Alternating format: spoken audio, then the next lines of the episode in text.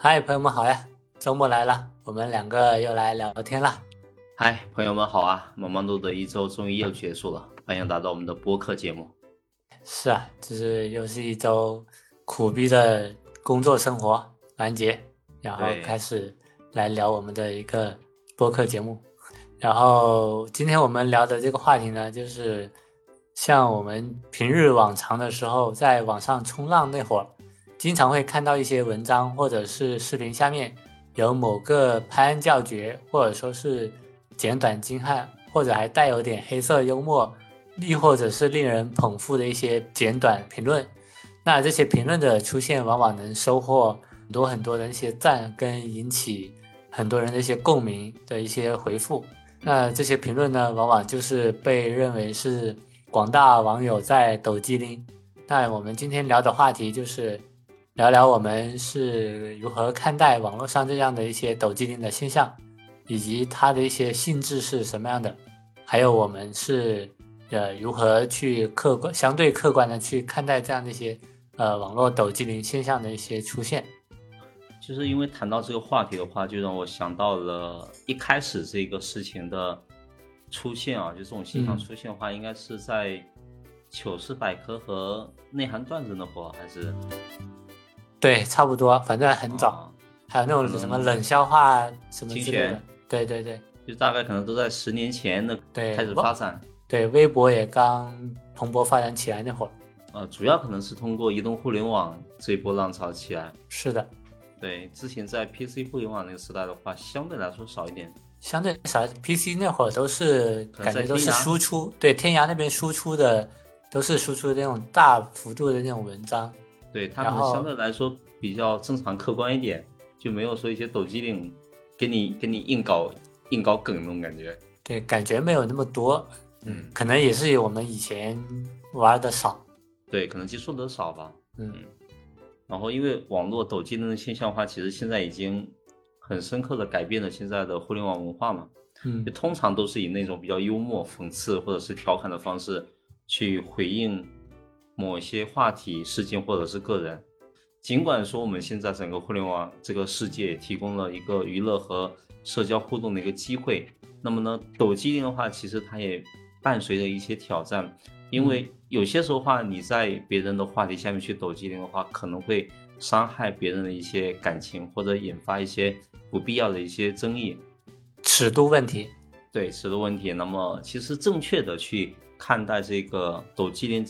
这个现象，以及我们如何去正确的使用这个抖机灵的这种方式，也是比较重要的。是的，因为你在尊重他人的观点啊，分辨一些幽默与恶意啊，然后呢，并且去推动一些有意有意义的一些讨论的时候话，嗯，可能有时候话也可以去抖一下机灵，但是要要掌握一个度。嗯，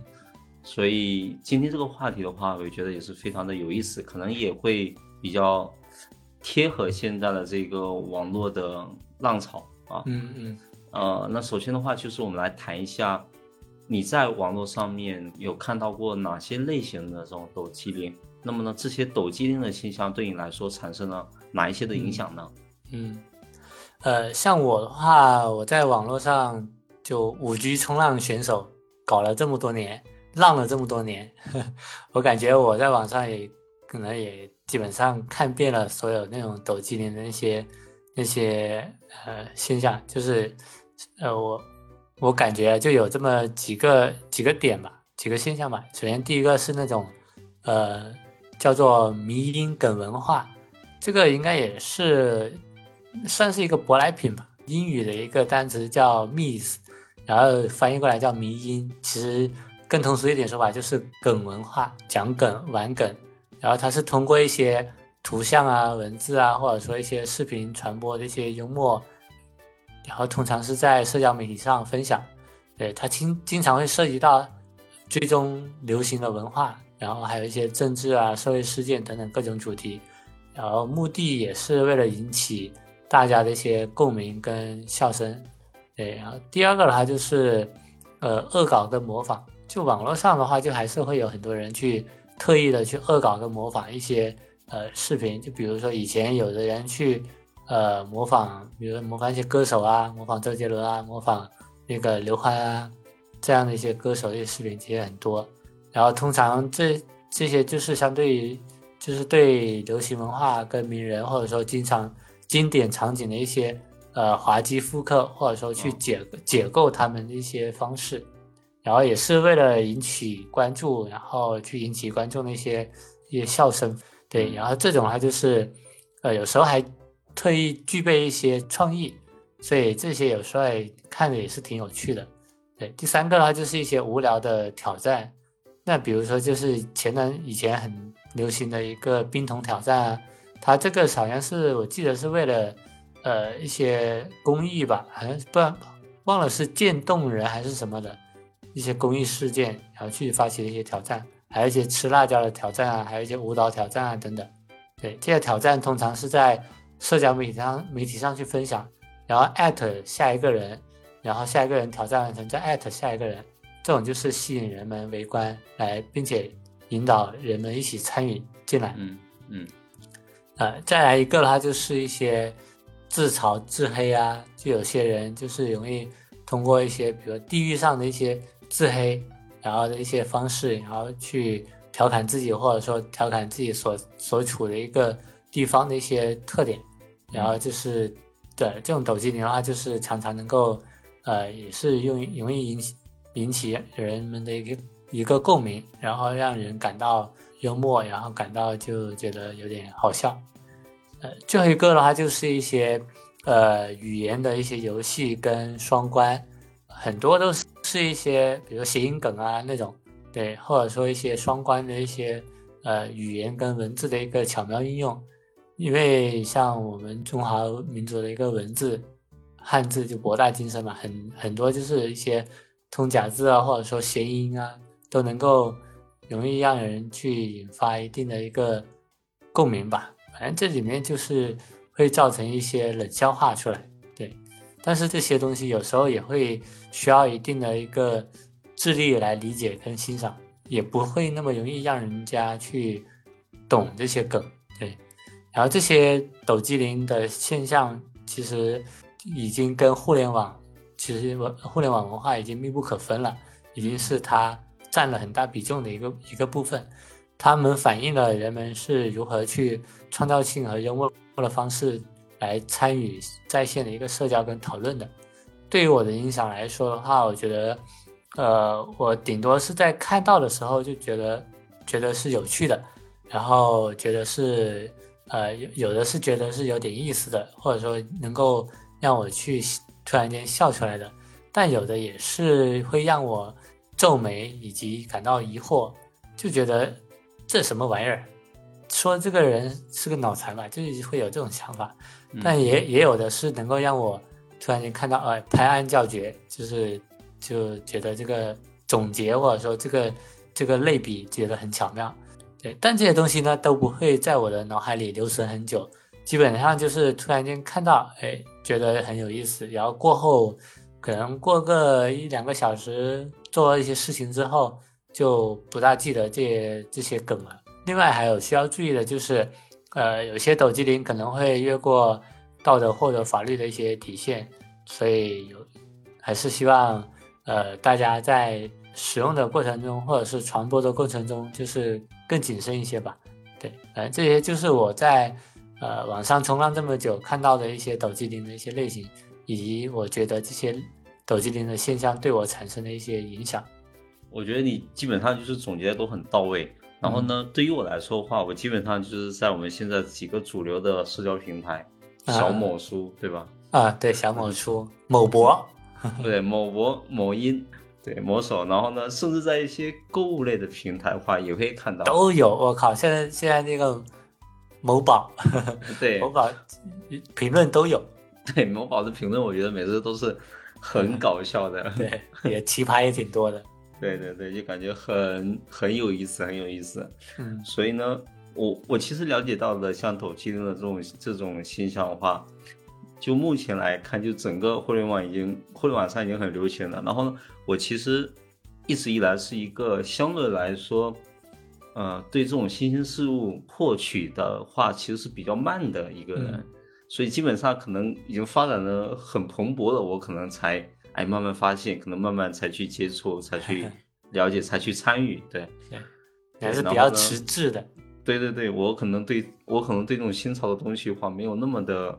那个热衷去追求这个这个东西。嗯，对。然后呢，这种抖机能现象化，其实通常就表现说。他是以这种幽默机智，然后呢，或者是讽刺调侃的方式去回应啊，去评论或者去嘲笑某一些话题，或者是他人的一些观点啊之类的。嗯呃，我看到的类型的话，可能大概会包括类似一些政治政治性的这种抖机灵，但是比较多的可能是在那个推上面。国外吧，对对对，国外那边看多，因为国内的话可能有一些，因为一些因素，它可能比较少一点。啊，国内就不要说了。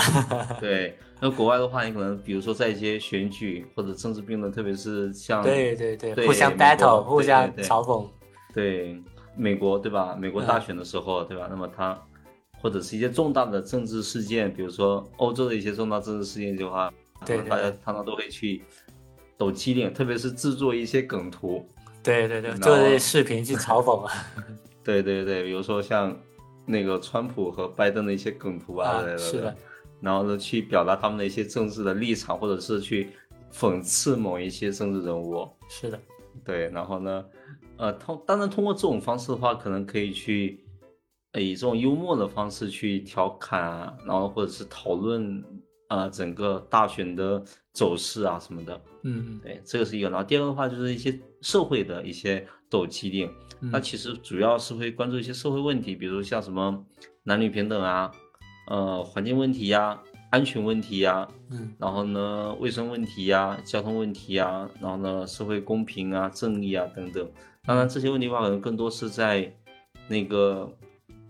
某博上面可能会有，对吧？然后呢，这些抖机灵的话，可能引发人们对这些问题的一个思考，然后但是呢，可能也会引发一些骂战。对争议，对对对，然后呢，下面一个的话就是更多的其实是看到是一些流行文化的抖机灵，就比如说是针对于某一个 idol，啊，针对 对针对一些流行的呃电影、电视节目、综艺节目、音乐或者是名人抖机灵，可能就特别特别的多，而且在社交媒体上面的话，其实是广泛去传播的，对吧？就是比如说之前的那个吴某凡，对吧？嗯，还有那个某坤，对某坤，哎，对，然后他们其实更加多的其实是增加一些娱乐性，因为现在的话可能大家的压力都比较大，然后可以去调侃一下，去缓解一下一些工作上面的一些压力。是的，呃，当当然其实同时也可能会引引发一些争议吧，因为毕竟有很多的粉丝，那么他们可能会互相对立，那么他们就会在网络上面去引战。嗯。那最后一个的话是可能是更加偏个人向的一些抖机灵，比如说啊，就可能有人在网上去分享一些经验啊，生活上面的一些感悟啊、思考啊等等，或者是一些情感经验、经经历之类的东西。那么啊，这时候话可能就会有人他在底下去评论，然后可能就开始抖机灵什么的。是的，因为这样的话可能会增加一些社交属性、社交互动，然后让这个整个社区或者整个讨论更加的活跃起来。对，大概的话我会接触到是这几种。呃，然后这些抖机灵现象其实更多来说，对我来说，我觉得可能更多就是一些消遣娱乐的这种作用，好像没有什么其他的太大的一些额外的用途。是，没有什么记忆点，其实过后就忘了。对对对对，就当下一乐。对，当下一乐就感觉，哎，感觉哎，好像哎挺有意思的，哎，这个角度那个新颖，对吧？有趣。但是过后就对对对，过后就是那样。过后反正过后的话也很快就忘了。对，是的，是的。对，然后这边的话就是我对于这个抖机灵现象的一些一些想法，对，就看到一些抖一些抖机灵那种类型。然后第二个问题的话就是，根据你的观察来看的话，那么你会认为说，随着现在整个互联网的呃飞速发展，是整个网民的这个普及率也很高，是的，你会认为说是为什么会出现这样的一个抖机灵的现象？同时呢，这种现象的话。给整个网络世界会带来什么样的一个影响呢？嗯嗯，呃，像你刚刚也说了，就是现在互联网飞速发展，然后它的一个互联网的普及率也越来越高。其实上一次我们有聊个播客的时候，有有说到，就是有差不多有百分之七十大几的一个互联网普及率了。对，那出现这样的一个呃抖机灵现象，也是呃主要因素也是包含了这一点，就是首先是第一点就是互联网的一个兴起蓬勃发展嘛，然后它互联网文化跟互联网社区，像现在移动互联网这么发达，基本基本上人手一一台手机了，对，所以像每个人都能看到很多。各种各样的信息，每个人都可以，只要你，呃，文化不太差，只要你就是看到一些东西，你有感而发，你都随时都可能会成为，呃，一个抖机灵的一个选手，这是第一点。那第二点的话，就是它一个，呃，匿匿名性跟自由性吧。说匿名的话，其实就是你当下你其实每个人在网络上其实多少还是，呃，带了一个马甲的嘛。虽然说大家现在网互联网基本上都很多都实名制，但其实你没有特别犯事儿的话，人家也不会去去呃追查你，或者说去人肉你。对，基本上你你现在是就披了一个马甲，在网络上去发言，而且还具备了一定的一个自由性，只要你不会去主动去聊一些敏感的一个话题。对，那这样的话就是人们就更容易去冒险尝试一些。幽默和创意的一些表达方式，就不会过多去担心，呃，说它引发一些呃风浪以及后果。对，所以这种自由跟匿名性也是鼓励了很多人去呃主动去创造或者说分享自己的一个抖机灵。对，第三个的话就是一个呃信息的一个超载吧，然后就其实也跟互联网的一个发达有很大的一个关系。像互联网的一个时代，现在包括以前二 G、三 G、四 G、五 G 了，现在五 G 了，然后速网速越来越快，而且提速它还附带了降费，对，现在也网络什么的也很便宜，然后流量什么也很便宜，然后很多人就乐意的去在网上发各种各样的一些信息，就表达自己的一些情感观点，或者说。表达自己的一个呃，分享自己的生活也好，对，有人分享，那就是也有人去看这些消费的这些内容嘛。然后人很多人就经常面对这种大量的一些信息，在浏览这些信息的时候，就是抖机灵，往往也就是在自己看到这些信息，突然间产生了一些呃灵感，也是自己呃轻松的娱乐的一些方式吧。然后也是相当于是分散自己的一个注意力，然后减轻。呃，信息超载所带来的压力，既然过度接收了，那肯定也要输出一定的内容出去，不然你光接收你不输出，那其实你你感觉这个人也挺难受的吧？然后接下来一点的话，就是一些呃创意跟娱乐的一些需求吧。就我觉得人人其实每每个人都有一些创造或者说娱乐的一个一个需求点。那抖机灵的话，其实是一个很低成本的一个满足每个人去创造的一个呃一个欲望吧。对，虽然是创作者或者说你能看到这些抖机灵的一些观众，也都能够从中去获得乐趣。那分享的人能够呃获得一些关注度，或者说获得呃关注所带来一些收益吧。我觉得这也是呃。出现抖机灵这样现象的一个因素，对，那像这样的产生这样一些现象呢，那呃也成为了呃互联网文化很重要的一个组成部分，也显而易见也带来也给网络世界带来了很多各种各样的一些影响。然后像我观察到的一些正面的一个影响呢，像抖机灵会呃像前面我们说也说了，就是。呃，经常能够给人带来一些呃放松或者说乐趣，对，也能够减轻人的在呃生活中的一些压力嘛，享受冲浪带来的一些乐趣。那另外一点，另外一个正面的影响呢，就是呃分享抖机灵呢，也同样也可以增强一些社交的一些联系。就比如说我们在一个群里面群聊。对你经常沙雕的去分享一些抖机灵一些东西，哎，大家都觉得有趣，哎，大家也跟着互动起来了。对，那么那么就是通过这样的一些抖机灵的一些分享，那同样也可以很快的去建立大家共同的一些兴趣跟一些语言的一些机制，让大家都参与进来，然后加深各自彼此的一些社交联系嘛。对，然后最后一个正面的影响，我觉得就是呃，抖机灵它一方面也会鼓励一些创造性思维和一些表达，它会使人们去尝试用新的一些创意来表达自己的一些信息跟观点。你要么就是短小精悍，要么就是直接击中它的一个呃核心要点，就感觉就是一定的方方面上能够呃让人家来去创造性的去总结提炼一些要点。对，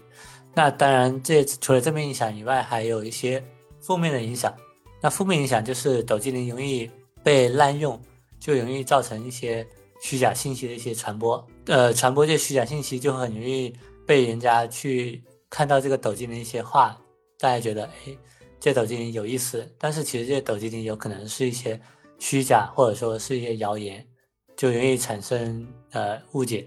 另外一个负面影响就是一些抖机灵可能就是没有留意尺度，然后就可能会造成一些呃冒犯性或者歧视性的一些内容，就会容易损害他人的一些感情，引发争议。然后第三个负面影响就是抖机灵可能会容易造成对社交媒体的一个呃成瘾性吧，对，然后很多人就是容易沉溺于抖机灵的一个分享创造，以及沉溺于去在网上去浏览各种抖机灵的一些信息，对，然后也会影响到这些人的一些生活跟网络时间的一个分摊，对，容易就是造造成生活跟网络的一个失衡。最后一个负面影响就是一些隐私问题吧，就是在分享抖机灵的时候，可能会侵犯别人的一些隐私，或者说拿别人的隐私去进行一个二创，对，所以就是比如说一些恶意剪辑啊，或者说个人的一些特征信息去，呃，恶意剪辑去分享出去，对，那这样的话就是引会很容易引发呃个人信息、个人隐私的一个就是传播，对，然后去导致。别人的一些隐私泄露，那像抖机灵现象呢，在互联网世界中既有积极的一面，也有负面的一面嘛。关键在于就是去如何平衡这样的一个行为，平衡这样的一个娱乐呃社交的一个方式。我们在呃分享抖机灵的同同时，也要注意到抖机灵可能产生的一些潜在风险，并采取措施来减轻这样的一些负面影响。对，那这样的话也是呃。能够让大家在网络世界里面抖机灵的时候，就能够更和谐一点，也避免更多的一些呃争议或者说非呃争吵的一些现象，也能够更好的去维护在线社交的一个健康跟友善的一个环境吧。反正这边大概就是我观察了这么多年以来，参与了互联网这么久以来，就是呃总结的一些现象吧。嗯所以你作为互联网的多年老网民，就已经深刻的参与其中。是的，是的，时刻都在五 G 冲浪的前列，时刻都感受到这个抖机灵的浪潮。因为我看你其实已经讲的非常非常的详细，然后针对这个原因这边的话，可能再补充几个点。嗯，就刚才你有提到，包括像整个社交媒体的普及啊，就兴起普及，包括这种。文化的一些形成啊，比如说文化的这种共鸣啊，文化的社区的形成啊等等，其实你都都有讲到。但是还有还有一点的话，其实就是说整个的一个数字媒体工具的便捷。嗯，对，因为现在很多的这种，呃，不管是图像的编辑软件呀，视频的剪辑软件啊，等等等等，都非常的。傻瓜式的操作，可能一下子就可以，就可以生成，所以搞了很多很多的网图，就那种抖机灵的梗图都会有。对，批量生产，我靠。对，所以呢，这个工具的一个发展的话，其实就是为大家去轻松创作这种抖机灵的这种梗图也好啊，或者元素也好啊，就提供了一个便利性。嗯，所以呢，因为。呃，你生产力这方面，生产工具已经已经解决了，那么你生产力的话，那可能就蹭蹭往上涨了。然后你刚才有提到像一些呃幽默啊幽幽默方面的一些问题，可能大家想要去营造更更更加幽默的一个一个舆论环境，然后可以去缓解自己的那种生那个工作或者生活的压力啊，或者社交的压力啊等等。这个话其实就就是我大概想要去补充的一个点，我觉得可能就是在于工具的便捷性上面，可能也是为这个文化的一个产生啊，然后提供了一些比较合适的这种土壤，对，对。然后呢，呃，至于说像在那个抖机灵这个问题的一个呃积极以及消极的影响上面来说的话，你刚才也提到了很多，包括像一些可以提供娱乐性啊，可以。可以让整个的社交的环境、社交的这个氛围更加的，呃，娱乐，然后呢，缓解压力，促进社交的互动等等，引发一些讨论啊，然后促进更人们更多的思考啊等等。嗯，然后呢，有时候抖机灵的话，可能就是用一种比较巧妙的方式，可以来传达一些重要的一些信息，就比较隐晦的去传达一些信息，对，或者是引起某个方面的一些。呃，一些探讨或者关注等等都都也好，我觉得这可能是他比较积极的一个方面吧。对，嗯嗯。然后呢，像比较消极的一个方面的话，就可能不太适当的一些抖机的话，可能就会去加剧一些呃，可能对立，对一些一些人群之间的一些对立呀，或者冲突也好，对吧？特别是涉及到一些比较敏感的问题的时候，可能一些地域上面的一些问题差异，或者是。呃，不同的不同的信仰之间的啊，不同的宗教信仰之间，或者不同的这种这种粉丝群体之间的话，都会有可能，包括可能有一些侮辱性或者歧视性或者攻击性的一些呃抖机灵的内容话，那么就可能会对对方造成一些伤害。对，是的，过分的对过分的这种抖机灵的话，可能就是会导致说可能是表面化这种交流，就可能会浮于表面，而不会去触及到真正在。更深处的一个一个对话和沟通上面吧，对，所以也像你刚才去讲的，就这个事情的话，就抖机灵这个事情的话，它其实可能是一个双刃剑，啊，那他他他在提供娱乐和互动的同时的话，也会去造成一些可能隐患存在，所以要去更加谨慎的去使用，哦，确保它不会去伤害到他人，嗯，那么再回过来就是我们来。回顾这整个网络、网络、移动互联网发展也好啊，或者是整个这种网络文化的发展、抖机灵这个文化的发展也好，那么呢，我们自己作为可能深耕互联网多年的这种老网民，那么我们我们自己会怎么去看待这个互联网的抖机灵的现象啊？以及对于像抖机灵这个群体的话，那么我们有什么样想对于他们去说的一些话呢？呃，像我的话，其实前面也说了那么多，就是抖机灵现象的一些成因，也了解了那个抖机灵现象的一些正面的或者说负面的一些呃影响。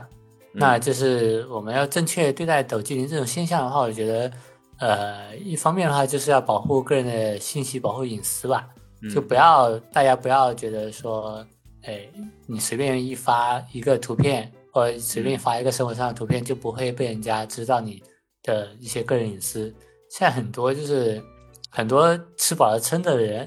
就可能会通过你发的一些周围的一些环境，他就就是能找到你，你是在哪里？对，可能就是也会通过这样的形方式，可能就是人肉到人肉到你本人也也不奇怪，对，而且还是要保，对，很正常的，对，也防止自己身份被盗以及其他一些潜在风险嘛。对的。然后对，然后第二个的话就是。算是保持自己一个幽默感吧，就是要谨慎处理自己一个呃抖机灵，你不要太过了，就是可能为了幽默而幽默，或者强行幽默，或者说是就为了去强行创造硬抖的硬抖，就硬懂。对，你要学会，你要保持适当的一个幽默感，或者说呃去适当的去欣赏一些呃抖音的一些梗。对，也不要对，避免过过度的去幽默，也能够避免去伤害到其他人。第三个呢，就是，呃，尽量关注一些呃时间跟情绪吧，就注意到你花费在互联网上面的一个时间，以及你在看到这些抖机灵这些梗，或者说看到别人抖机灵，呃，去引发一些事件的时候产生的一些情绪反应。对，如果发现自己陷入进去，或者说强行抖机灵，或者说看到别人的抖机灵引发一些增长，然后然后也参与进去，或者说引发自己的一些不适，那可能这时候你就是需要去适当的去利用一些举报的一些手段，或者说你去暂停下来，去去删除一些评论，删除一些回复，或者说你去呃不去关注他这样的一些方式，对，然后去。缓解自己的一个情绪上面一些问题，对，这是我这边去对待抖机灵现象的一些建议嘛。那对于喜欢抖机灵这些群体，我想说的主要是有两个点吧。首先，第一个就是要注意抖机灵的一些尺度跟互相尊重吧，对，避免大家为了硬抖或者说陷入抖机灵的一个比赛，或者说就是为了就是获得更多一些关注。然后去攻击他人，或者就是就搞带节奏，确保你的抖机灵不要过度的去呃侵犯他人隐私或者是感情，甚至是就是就是不要去侵犯他人隐私或者是感情，也不要过多了。反正就是如果你的抖机灵引发了争议或者说批评，那你就是选择建设性的去参与讨论，不要去带呃节奏去引发大家一个争吵。来为你带来一些流量，对，也不要说去不尊重他人的一些呃观点，对，就尽量理解他的一个立场，互相尊重，才能够维维持这个互联网世界的一个呃友善和跟和平。对，第二个想说的话就是要学会思考吧，就是像前面说的，不要为了抖而抖，不要硬抖，不要盲目的去相信互联网上面的一切。可能你硬抖，或者说你一直在抖机灵，可能短期内获得很高的一些关注度，然后可以可以带给你带来流量，带来一些名利。但是对于深度思考而言，我觉得它这里面是毫无帮助的。对，可能你就是强行的为了去呃创造一些梗，然后去强行的去呃去表达你的一些呃不经过大脑或者说。只是一个很很浅思考的一个内容，然后你整个人就会很浮躁。等哪天你不被关注了，你就很容易陷入自我的一个怀疑跟否定，甚至陷入抑郁也也有可能。因为关你关注与否，它其实你不是你呃决定的。可能你觉得哎，你一开始抖机灵会引发大家关注，给你带来流量，带来利益，但是一旦过了一个阶段，那你系统。不推荐你，不给你分发这些流量，那你或者甚至是系统觉得你有点表达有点过分了，它可能还会限制你的流量，那你这时候你就你的抖机灵就是呃毫无就没有什么意义了，对，嗯，那那其实本身抖机灵在互联网上其实是一种比较有趣也富有特色的一些分享形式，它可以是很有创意的，也可以是解构某些呃行为特征的，但是。它也确实是需要考虑，呃，这些内容对社会或者说对道德一些呃影响的。对，这就是我在看待抖机灵这个现象的一些看法，以及对这些群体，呃，可能我我的一些感官跟想说的一些话吧。你呢？你有什么想说的一些话？因为其实刚才我们在聊到聊到上一个的话，其实也有提到说对于抖机灵这个现象的一个。看法呀什么的，那个积极消极的一些一些一些看法之类的。嗯，那么其实现在这个问题的话，就跟那个其实会有点类似啊。然后呢，它就是类似，比如说我们在遇到一些比较消极的这种，相对来说消极的这种这种现象的时候的话，那么我们怎么样去更加积极的去处理吧？我理解是的，所以要更加的去做一个深深的分享和评论。嗯，对，然后呢，尽量去考虑这个内容它的可能存在的一个影响，保证它可能不会去冒犯或者歧视或者是侮辱到